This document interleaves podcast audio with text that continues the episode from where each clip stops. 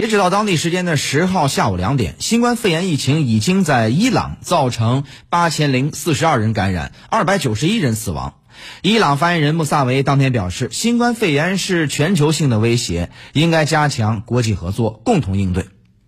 来听一下中国国际广播电台驻伊朗记者雷香平的介绍。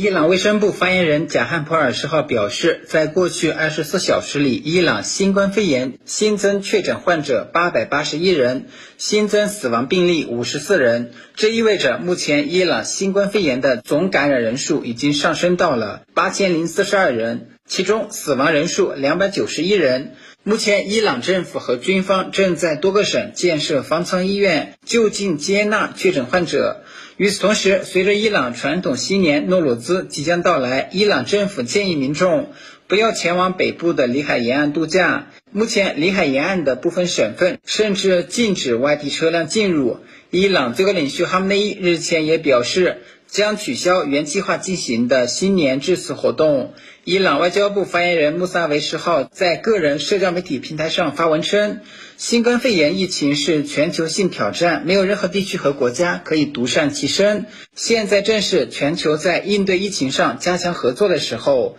另据报道，伊朗议会议长拉里贾尼十号在致各国议会联盟和各国议长的一封信中，对美国对伊朗施加的非人道主义的制裁表示遗憾，并称美国对医疗、制药、医疗设备的制裁阻碍了伊伊朗全国抗击新冠肺炎疫情。拉里贾尼说，美国的做法与联合国宪章和世界卫生组织的宗旨背道而驰，对全球遏制新冠病毒的努力造成了负面的影响。